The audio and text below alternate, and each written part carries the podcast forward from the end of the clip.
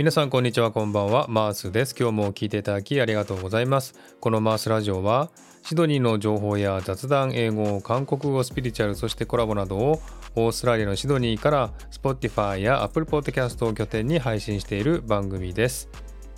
さて皆さんお元気でしょうか？マースです。今日も聞いていただきありがとうございます。本日も曇り空のシドニーの私の自宅のスタジオから収録しております。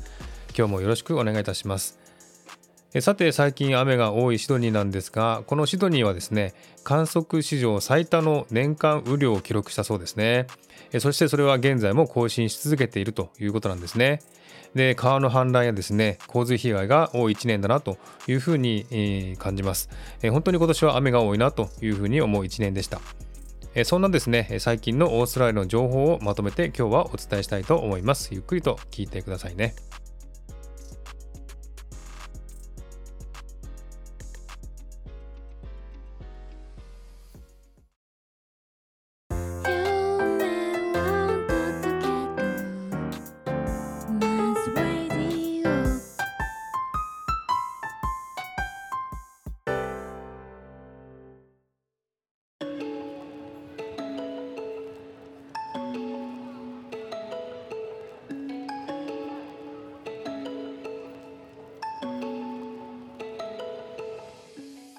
えー、さて先ほどね雨が多いというふうに言いましたが世界で一番乾燥した大陸のオーストラリアが雨の被害を受けるとは思いませんでした。そんなですね異常気象が続くオーストラリアなんですけれども今日はですねオーストラリアの情報をまとめてお話したいなと思っております。はいまず1つ目なんですがオーストラリアではですね10月14日をもってコロナ陽性者の隔離義務を終了するということですね。これに合わせて隔離による所得補填制度も終了ということで今までですねコロナの陽性者は1週間の隔離をしなければいけないという義務があったんですね。でその間仕事ができませんので政府がですね補助金をくれるという制度がありましたがそれも終了ということですね。ですので検査で陽性となっても隔離は不要となります。ニューサウスウェールズ州でもですね同時に同じ日にですね終了しますが高齢者施設とか一部の施設では制限を継続するということですね。そしてビクトリア州では12日までちょっと早めのねえ終了なんですけどもしたがって1日早い13日が隔離不要になるということなんですね。えとうとうですねえ何百日も続いたこの隔離がですねえなくなるということでえこのねえコロナもですね終焉に向かっているんじゃないかなというふうに感じます。はい、さて次の話題なんですが Google はですね10月にオーストラリアでサーチエンジンを始めて20年になるそうなんですね。ですので、この過去20年間にオーストラリアで最も検索された人気のある旅行先が発表されました。その1位はどこでしょうか？まず5位からいきましょうかね。5位はなんとタスマニアですね。人気の場所ですからね、すごくいいとこですね。5位がタスマニア、そして4位はベトナムなんですね。そして3位はタイなんですね。そして2位はお隣のニュージーランドです。そして1位はなんと我が日本なんですね。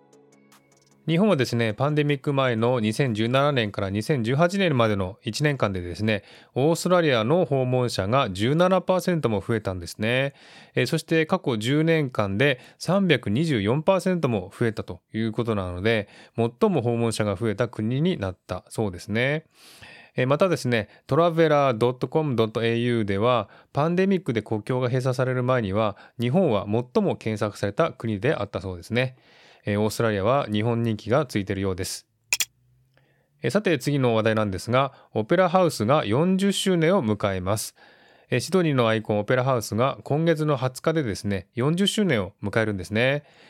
えこのオペラハウスはですね、え1973年10月20日にオープンしたんですが、え開会式にはイギリスのエリザベス女王陛下も来合し、2007年にはオーストラリアで2つ目の世界文化遺産としてユネスコの世界遺産に登録されたものなんですね。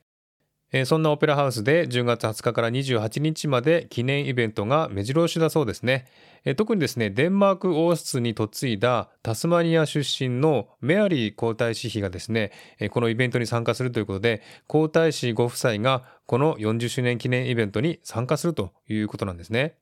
そして10月20日には特製のバースデーケーキでお祝いするということなんですね。オペラハウスではこの期間盛り上がりそうですね。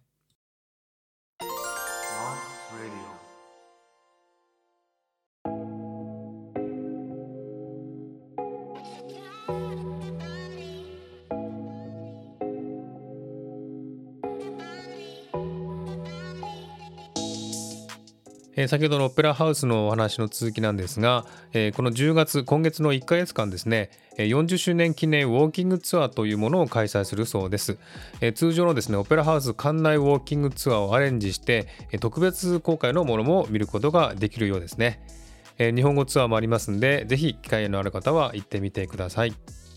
そして9月からですね、記念グッズとか、オペラハウスのね、40周年記念レゴが発売されるそうで、2989ピースからなる複雑なキットになっているそうです。ぜひ行かれる方は訪問記念に買ってみたらどうでしょうかね。えそんな感じでですね、最近のオーストラリア・シドニーの情報をお話ししました。いかがでしたでしょうか？え最近ですね、いろんなことが起きまして、日本でもね、えオーストラリアでもいろいろと変わっていくものが多いですのでね、え本当にこれから良い方向に変わっていったらいいんじゃないかなというふうに思います。オーストラリアもですね、これから大きな転換期を迎える時期だと思いますので、またいろんなね、情報がありましたらお伝えしたいと思いますので、この番組を聞いていただければというふうに思っています。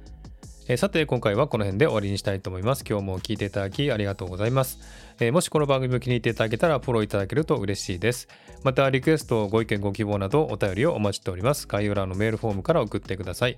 また Twitter の DM でもお便りを受け付けています。ではまた次回お会いしましょう。お相手はマースでした。Have a good day.